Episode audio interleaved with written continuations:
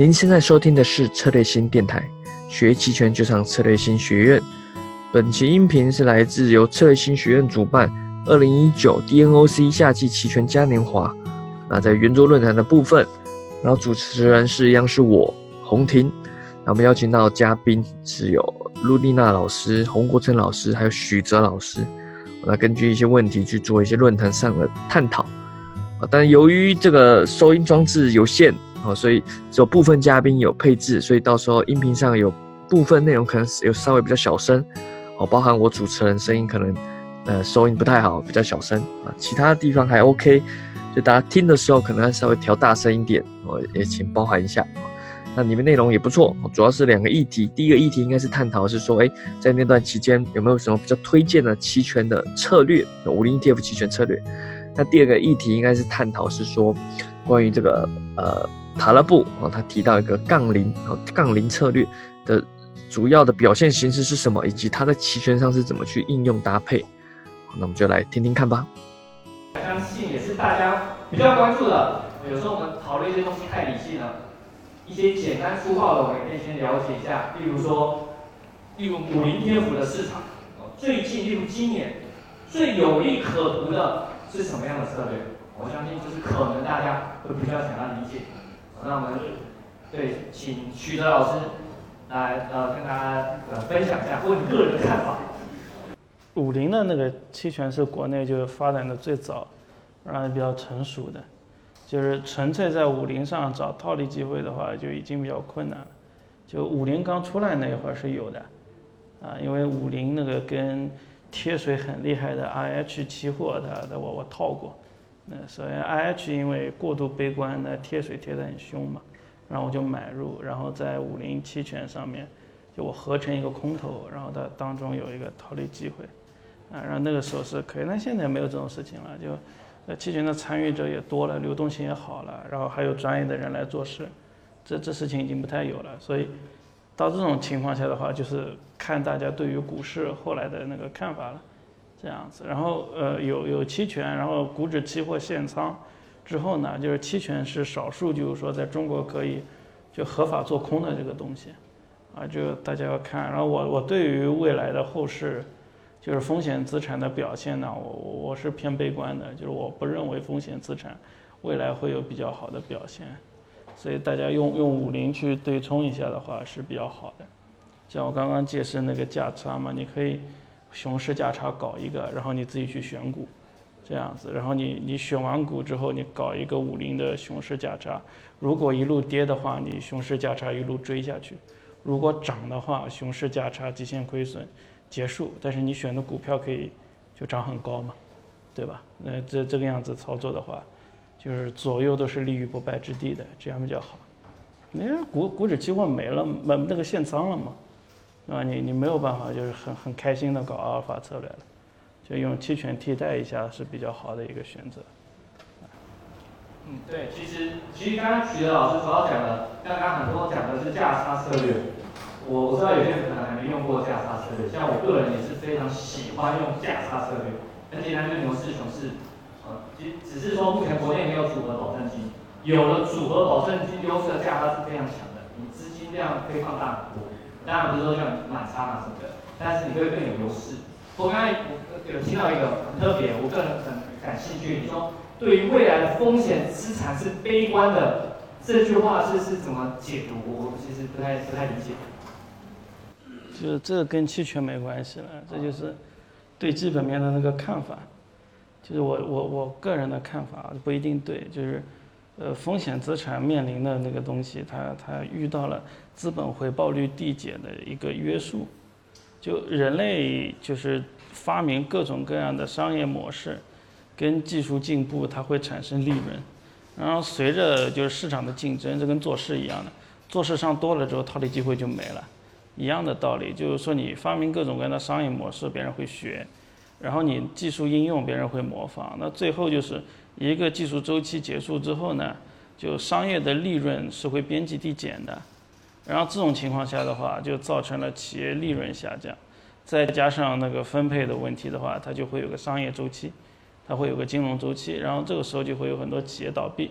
那这是个正常的商业周期了，没有问题。但是就是现代金融理论开始，就是五毛印钞之后，特别是 QE 之后，就人类为了躲避这个商业下行周期，就想要拖到下一个技术周期起来，就想要把把这个东西填掉。然后这个这个尝试是比较失败的，就主要是因为用力过猛，就是就大家看央行资产负债表的膨胀规模，跟那个呃 EPS 的那个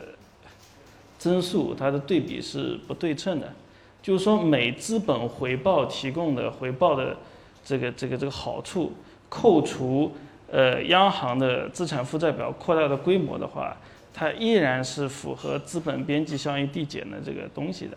就是说，在没有可预见的一个很大的技术红利期到来的情况下，这个被拖了十年的商业周期的清算，那个是逃不掉的。所以这个商业周期是是不可避免的。然后。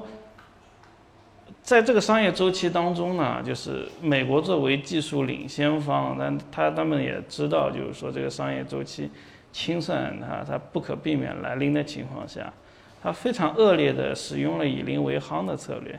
就是这个特朗普的逆全球化策略，他就保住自己，坑死你们，就是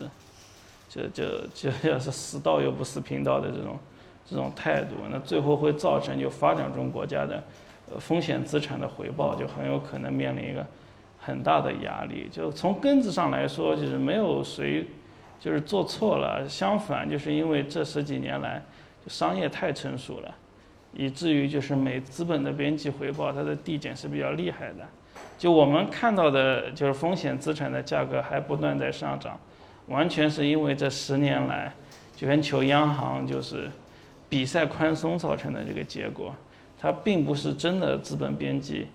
呃，这个回报递增带来的，所以这个事情到极限了嘛。然后，美国现在有一些就民主党派一些候选人，干脆提出了一个所谓的 MMT，叫 Modern Money Theory，叫现代货币理论。他很直白的，他说了，就是央行无限印钞没有毛病，这样子，就他他内心是这样想的。但通常来说，央行学家都会就有点节操内敛一点嘛。就你至少公开场合上要说不是这样的，这这现在他公开场合都这么说了，就可见这个已经到达了一个边际的顶点了，啊，这是我的看法。啊，当然当然不一定对啊，就做交易跟那个对后市的看法是两码事情，就你后市可以有 view，但是你交易的时候一定要注意，就随时准备就是说你的看法错的情况下你该怎么办，是这样子，就是我我再看跌，它涨了的话，我也不会说把敞口全放在。空头这里，呃，这是很难得，因为我刚好刚好听到，就是超纲的题目，好，就刚好听到他这个徐哲老师有提到，所以我很好奇也问了一下，因为其实有些东西我个人是一直觉得很好奇，像刚好提到，基本上最近几年来基本上是一直在印钞，基本上在比赛印钞，美国印钞没事，没通膨，很奇怪没特别通膨，然后做得很好，接下来换了日本印，欧盟、欧洲各国印，所以这是个很特别的现象。对，当然我们今天不是聊这个，我们今天主要是聊期权，啊。所以我刚刚只是刚好问了一下，如果回到期权说话，一样，刚刚这个五零期权市场今年的话，啊，我们来听一下洪国成老师对于这个市场的话，觉得个人来说啊，你觉得比较好，也不是说一定赚钱，因为没有一定的哈，比较好有利可图的策略大概是什么什么样的？OK，好，谢谢洪婷哦。其实我，我觉得我自己像老鼠哎，大家知道为什么吗？我们不是说什么什么那个成语叫什么？就是说老鼠的目光很短，对，鼠目寸光，对，鼠目寸光。就是我我现在有个问题哦，就是我们做这个波段性交易做久了之后，因为每天在市场上是很短兵相接的，每天都是拿一把小刀，戳戳戳戳戳戳戳，想什么？每天想赚点钱，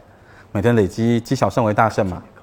积小胜为大胜嘛。所以通常我只看得到 maybe 就是一周的窗口，一周的窗口。那我觉得如果以这样子最近一周来讲，包含就是。前一周跟后一周来讲的话，其实撇开中性，撇撇开中性来讲啊，我觉得有一个策略是现在可能我觉得比较，我觉得好像比较占便宜的，非常非常非常简单。我分两个层次来讲，第一个层次就是 s e put，s e put，为什么呢？其实 s e put 不是因为我看涨哦，是因为。最近从上一周跟估计未来下一周也是这样子，就是如果市场没有太大的变化的话，你可以仔细看最近的 vol，最近的 vol 其实就是上涨的时候 vol 上来嘛，下跌的时候 vol 就下去，所以我说我说我为什么让你 say put 呢？因为 say put 可能是我觉得比较傻瓜策略，因为行情真的涨上去，你赚方向的钱，赔一点点波动率嘛，对不对？那行情跌下来的话，你输一点 delta，就输一点方向的钱，但是你的 vol 会下来，会帮你弥补一些亏损。所以行情只要磨一段时间之后，你的利润就会，你的时间价值就会进口袋。这是一个比较简单的思维。但其实我们在做很多，相对于一般交易者他觉得复杂的交易，其实出发点都很类似，就是我们会去观察现在市场上的特征，有什么东西是 free cake 免费的。如果我现在发现是很明确的，就是因为现在五零刚好在最近的高点，所以自然而然它产生它产生出来的现象就是，它在往上走的时候它 vol 就上来，然后当它回档的时候 vol vol 就下来。其实你们去观察每天盘中观察，它基本上是有这个节奏的。刚刚最讲最简单的就是，哎，我去我去秀一个 put。那你再进阶一点，你可以怎么做呢？你可以去做一个 ratio 的 put，就是要有意思一点。比如说，我可以在大概往下虚值两档到三档的位置，我去买一个 put，然后再往下一档你去秀两个 put。这个比例不一定，看每看当时的 skill 的状况，或者是根根据你想挣多少钱。我现在从我的角度，我每天都是想说，喂我想挣多少钱，嗯，这样有多少风险，嗯，可以吗？哦，如果在我的风控里面可以，那就做；不行，我就想办法再找，再用别的方式去把风险给给降下来，或者是我就少赚一点。那我刚刚讲了做一个这个 put 的 ratio，那为什么这样做呢？因为这样做会比你单纯去 say 一个 put，你的心会安一点。为什么叫心安一点？它同然它同时具有刚刚讲的那个特质，往上涨的时候你你是挣掉它的钱，不会损失一点点，会就是在波动率上会损失一点点。那往下，但是往下跌的时候呢？虽然说方向不对，但是方向不强，因为你买一卖二，你的方向不会很强。但是呢，你的这个 Vega 上，就是你的波动率上面能够赚一点点。但是这个策略呢，又它比较有意思在哪里？它让你人生充满了期待。为什么？因为将呃现现在行情是多少？二点二点九五吗？比如说你你去买二点八五的 Put，然后去秀二点七五的 Put 好了，买一卖二。这个策略其实最赚钱是在行情跌到什么？行情跌到二点八啊，二点就是你的卖角，行情跌到你的卖角的那一个 moment 结算掉，你的获利会是非常大的。那只要在这个过程当中，行情不是大涨大跌，他慢慢慢去磨，你的胜算都很高。但是你也可以期待，虽然说其实我是希望它涨的，但是它如果真的跌下来的时候，在某一个节点它跌的速度不快的话，我能够赚一个比。收时间价值还来大的很很多的利润的这可能性是是存在的。再来呢，这个策略有意思的是，当行情呢往慢的往下走的时候，虽然它是在跌，但是呢，它一定会先经过你的买角，才会去贯穿你风险最大的卖角。因为我刚举的例子是买一卖二嘛，所以当它贯穿你的买角的时候，这时候你的获利会越来越高。如果它是慢慢跌的话，然后呢？当它靠近你的卖角的时候，其实你的获利会是最大的，就是在这两只脚的中间，你的获利会会最大的。这种你就平掉。虽然说你的看法可能是不对的，但是你还是存在这个盈利的可能性。那风险控制也很简单，万一真的他只怕一种行情，就是怕什么？怕对一瞬间短时间内大跌，那怎么办呢？那我们做期权人就是那种万金油嘛，万一马上大跌，那怎么办？卖脚抽掉一只，你现在就变成呃看呃。熊市，熊市看跌，叫熊市看跌，或者熊市熊熊市认呃认沽，你就变成做空了，你马上又跳入到这个做空的队伍里面去挣一点钱，所以我觉得这个是撇掉方向性来讲，我觉得短期内给投资朋友的话，是我觉得这种这个策略是比较比较好玩，而且胜算比较高的啦。那波动率交易其实我就没有办法说，因为市场的波动是市场给我们的，就是比如说。呃，上个月有一次做 skill 的机会，就一次，然后在上个月也有一次做 skill 的机会，但是它什么时候出来？通常我比较愿意做 skill 啦，因为 skill 的风险可能是仅次于纯套利策略，底底下风我觉得风险最小的、最安心的。那那那是它什么时候出来？其实我们不知道，就看看市场的情绪的变化。那是这样的，那反正市场有什么有什么菜，我们就呃市场有什么原料，我就做什么菜。如果是在波动率交易上的话。这样，如果真的都没有任何交易机会，那就卖一点点维持基本的 收益，然后靠什么？如果你只是卖一点点做基本的收益，那靠的是你的对冲，就是你的对冲的想象力就很重要。有时候对冲不是线性的，给大家一个提示，就是这是我近半年才理解的。你一天中间的对冲原则不见得是一样的，就是你的一条线。以前我们都会觉得，我们可能在想想象什么对冲方式，但实际上你一每一天的一二三四四个小时，或上半场、下半场，你的对冲的讲简单，你的阀值或者你的对冲逻辑，其实它应该是不同的。我认为啦，我到做到现在，我认为它应该是不同的。那这个是以前我十几年都没有发现的事情，也是最近突然有一天，觉得有股灵光照到头脑上，那 就发现哦，原来是。它并不见得是一天是线性的，跟大家分享这样子。好，谢谢洪老师。那刚刚有提到一个特点，就是其实我有遇到一些学员，他用很简单的思维，他这个人就是，他就只 say 不五零啊，或者是五零期权，他就只卖看跌期权，他就只做这么简单的卖看跌期权，因为他心中有些想法，例如他认为五零不管怎么样，国家都会救。他不不认为五零会暴跌到哪去，当然会跌，他可以自己做调仓，或甚至刚刚有说到，当跌的时候买，当你在买进，无论是实的或平时的看跌，直接就组成熊市价差，可以做的暂时认输的保护。哦，但是长期而言，他认为就做卖不的，哦，因为他相信国家，这是他的看法，好，这是看法，相信党，相信他，这是正确，也不能说错，也不能说对，是他的一个信仰，一个信仰。好，那我们再聊一个比较特别的是在于，因为刚刚多少都有一些提到，我相信也有些人有关注到塔勒布，他有一个塔勒布，刚我提过好几次，因为我我蛮喜欢他的哦。他的策略是杠铃策略，刚刚有提到，就是用百分之将近比比例可以制定的哦，九十的无风险投资搭配百分之十的非常高风险的，不是高风险，几率小的投资，但有机会获得很大的报酬。他用这样的去去做，因为他可能认为说市场上大部分什么风险控制啊、什么策略啊，他觉得都没用，他觉得模型什么都是假的，没有嘛，没办法衡量真正的趋势或时机来临的时候没办法控制，所以他宁愿大部分资金放在无风险，可能是利息，可能是什么国债哦，大部分，那剩下剩下一点小钱去搏这个大机会。那关于这个反叫什么呃杠铃策应该是吧？杠铃策略。啊，我想先问一下陆丽娜老师，关于这个，你觉得做法好吗？你有什么看法？我觉得这个策略完全可以做到保本。就比如说，我用百分之九十的策略去投资无风险资产，然后比如说它能够给我年化百分之三或者百分之四的回报，那么我就拿这个百分之三或者百分之四的回报去做杠杆非常非常高的交易，亏了亏了，反正我一年不赚不亏，赚了这个百分之三百分之四可以给我非常大的回报。这样子就变相的成成了一个保本的策略，甚至现在也有些发产品，他会发这种保本的产品。但这个产品的话，其实原理就是利用了期权。我比如说我一千万的产品，我九百万买固收，九百万买九百万买固收，买完之后呢，这个固收一定会带给我百分之三或者百分之四的一个收益嘛。那这个收益是逐渐逐渐逐渐给我，但是一一年到头一定会有这个收益的。那那有了之后，我剩下的钱就拿来买期权。期权因为权利金是固定的嘛，我只要付出的权利金等于我固收上拿到的固定收益，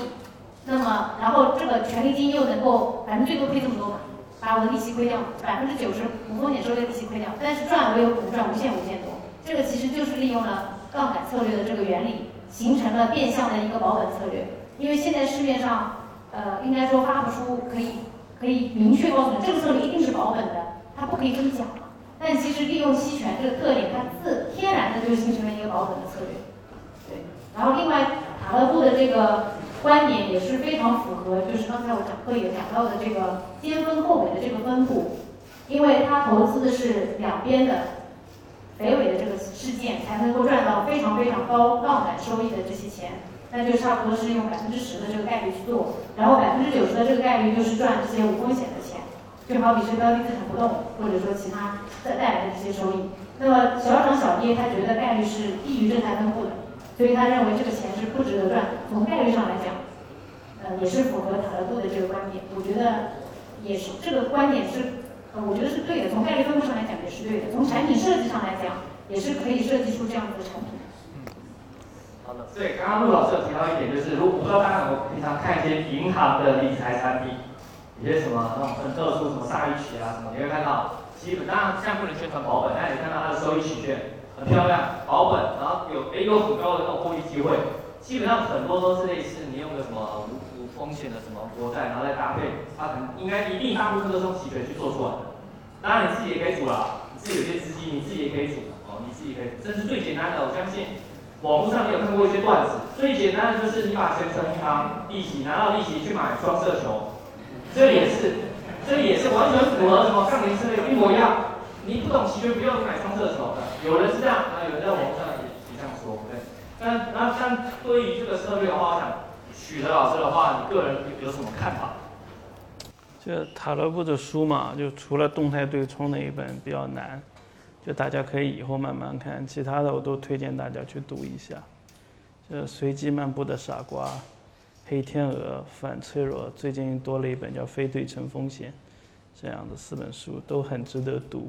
因为这四本书虽然塔勒布自己是统计学 PhD，但是那四本书都没有用到很高深的统计学知识。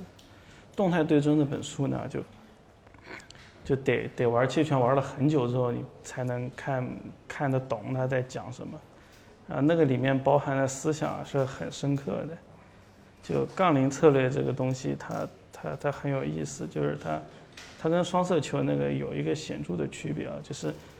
买 win option 就是 win 翅膀，就是最虚的看涨跟看跌期权。当我们知道是肥尾的情况下，这个东西是一个正期望的，双色球是一个负期望的，所以即使是用杠铃策略，你也一定得是两个正期望的策略叠加起来的。所以我们不要就是买个国债买双色球，那个是没有用的。这样，除非你命特别好，那是另外一回事情，对吧？但是你买了国债再买 win option，两件事情都是正期望的。就国债期货能不能跑赢通胀是另外一回事情。然后就按法币作为本位算的话，这两个都是正期望的。而且其实这两个正期望没有必要像银行做那么低的。就是我今年在美国国债上的收益很高，这样子就国债也是可以把收益做高的。那怎么做呢？也是用期权。这样，那个呃，主要的判断是我认为美国今年不会再加息两次以上，这样子。然后国债的价格你可以计算，我在加息一次到两次左右的执行价上卖出看跌期权，就是如果加息的话，国债的价格是会那个下跌的；如果美联储重新扩表的话，国债的价格是会上涨的。那我在比现价比较。更低的位置卖出了虚值看跌期权国债的，那美联储果然一次都没有加息，也就是国债没有下跌的情况下，我每周收一次期权费，呃，这个是无风险的，因为我算了一下，就算在那个价格，我被执行了看跌期权，以那个价格获得了国债，那我一年持有到期，最后的收益也是正的，加上期权费之后。啊，所以就用这个赌美联储不会加两次息以上的策略，我在美国国债上的收益今年，现在七月份已经接近百分之三十了，非常高的这样子，而且它是国债资产，然后用了这一部分国债的无风险收益呢，我是赌了很多标普的看跌期权跟 VIX 的看涨期权，打水漂了，没有关系，收益还是正的，这个就是杠铃，而且那个水漂不是纯水漂。就是期权，因为它比较贵，特别是比较长期的期权，为什么呢？因因为它是正伽马的东西，它含了 realized volatility 给你带来的伽马 scalping 的收益，所以期权是含着 realized volatility 的肉在里面的。所以你如何去买一个，呃，远期期权，但又不用这么贵？就也就是说，你买了个期权，你你从来不 delta hedging 的话，大部分的价值是白白流失的，你每天都在亏 C 它，就是。这个这个伽马是用 t 塔换来的，就你赔了 t 塔，但你不要伽马，就好比你买了一个吃的东西回来，你你把它放到过期变质，你从来不吃一口一样，这样的。所以我的做法是在国债上获得无风险收益的情况之下，我买了一个非常远的 put，并且我做那个 gamma trading 的。但如果做了 gamma trading，你很频繁的调 delta 的话，它真的下跌的话，你岂不是赚不到钱了吗？就我的做法是只在一个很窄的范围内做 delta hedging，一旦过了这个阈值，我就不 hedging 它。这样子的话，它如果跌得很凶的话，那那一块肉我也是能吃到的，啊，然后日常波动的话，我把期权费多少赚回来一些，但因为 realized volatility 一般是要比 implied volatility 低的，它因为它含着这个 long long tail 的这个回报在里面嘛，所以这一块资产到现在为止还是亏钱的。嗯，但没有关系，因为有美联储不敢加息的这个这个判断在，再加上那个国债的 premium 并不低，所以我可以就是说在国债上赚到远胜于我扣除 gamma scalping 之后的 pay theta 亏的钱，这样这个杠铃策略呃的收益并不低，所以杠铃策略并不意味着就是说平时是低收益的，它它是一种思想，那关键就是你你两个资产都得是正期望的。这样子，然后杠铃策略的话，可以应用到范围很广的地方。这样子，你你你在一些特殊的资产上，你不一定就是说国债才是无风险的。就对于很多企业来说，有一些事情是很很多是无风险的，比如有些电缆厂它需要铜，这样子，那它可以有一个无风险的收益，就是说它在铜市场上它需要 put，如果吃到货的话，它厂正好要用。如果没有吃到的话，它收一个 premium，也就是说，对于电缆厂电缆厂来说，它每个月都可以有 premium 的收入。那那对对于这些有需求的人来说，这个 premium 是它的囊中之物，你也可以把它当做杠铃策略当中的一个东西，啊，然后他们又很害怕铜价暴涨，那你怎么办呢？你每个月收获的这个 premium 当中拿一部分出来去买一个长期的很虚值的 call。因为长期的虚值的 call 的 theta 掉的一定比每个月马上要到期的 theta 掉的慢，这样子的话，你每个月有就是 fixed 的 incomes 这个 premium 的收入，再加上如果对你不利的情况，铜价暴涨真的发生的话，你有个很远的看涨期权可以保护。那对于这个呃电缆厂来说，它也是一种杠铃，这样子。所以就是说，它不光是我们做交易，就是它这个思想。可以用在任何有风险的地方，这个这个思路要要要要要打开，所以就是说塔勒布的这个书的那个思想就是，呃，就要要吃透它的话，在很多地方都很有用，但如果没有期权的话，那些东西很难实现，所以说期权大家要学，啊，这样子，但学的话就 step by step 慢慢来，就不要不要太着急，啊，对，对，没错，期权我觉得是，我觉得学肯定是有帮助。不只是你的投资，是关于你整个思维。因为像今天不是帮塔勒布打广告嘛，但我个人也是很喜欢塔勒布。像刚刚提到的随机支付，呃，他他很多翻译名称，名称好像好像叫随机支付的陷阱，好像是这个名称吧？嗯，国内叫随机游走的傻瓜。随机 游走傻瓜，嗯，看的是繁体啊。随机游走傻瓜，对。然后还没那个，还要反脆弱，还有甚至最近的是一个叫什么？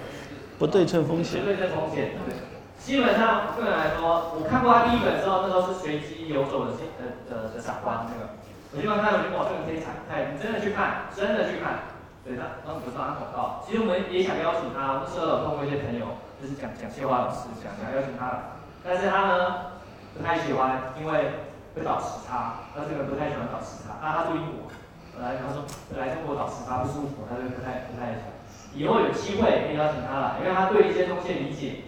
他期权做的非常厉害，除了期权做的厉害以外，他的一些思维我觉得是非常非常有用，不是只用在投资上面，就在各种人生的一种决策判断上都都是非常非常有用。对，那刚刚有个东西我稍微再白话解，呃，就是怕有些人不知道，就是伽马跟西塔这两个是大部分九十九点九九九都是相对的，然后伽马就是西塔是负的。你去，例如我刚刚开始讲我第人生第一笔做的那个双跨海跨，就是你们可能做海跨，就是龙伽马。但是你赔的是时间上的钱，如果你一直放着，就是白白亏那个钱。但如果你好一点，刚好提到一个，呃，我我们今天没有提到，可以百度，gamma skill scalping 这个东西，就是去刷，来回去刷，你可以补一些时间钱回来，我可以减少你的损失，然后可以让你长期间可以去等到一波大机会。不然你放下 fasters，每天都是在白亏钱，如果没机会出来的话，老师刚刚也有也有提到，怎么刷？呃，这有些细节可以直接先百度一下，因为他有教，不记得哦，刚刚介绍过，他刚刚介绍过。老师有介绍过，那我的书面上也有介绍过。我记得许哲徐老师还在知乎上好像有一篇，我记得我也介绍过。对。你先知 Gamma Scoping，Scoping 的拼音这个好像上面有，我们那个板上面有上面有 Gamma Scoping 这东西，它就是辅助你，帮助你降低时间上的灰损，降低时间上的灰损。好，那因为时间的关系啊，我们今天没办法问，问问太多，今天也非常很高兴邀请到三位嘉宾。也非常高兴大家呃呃的参与。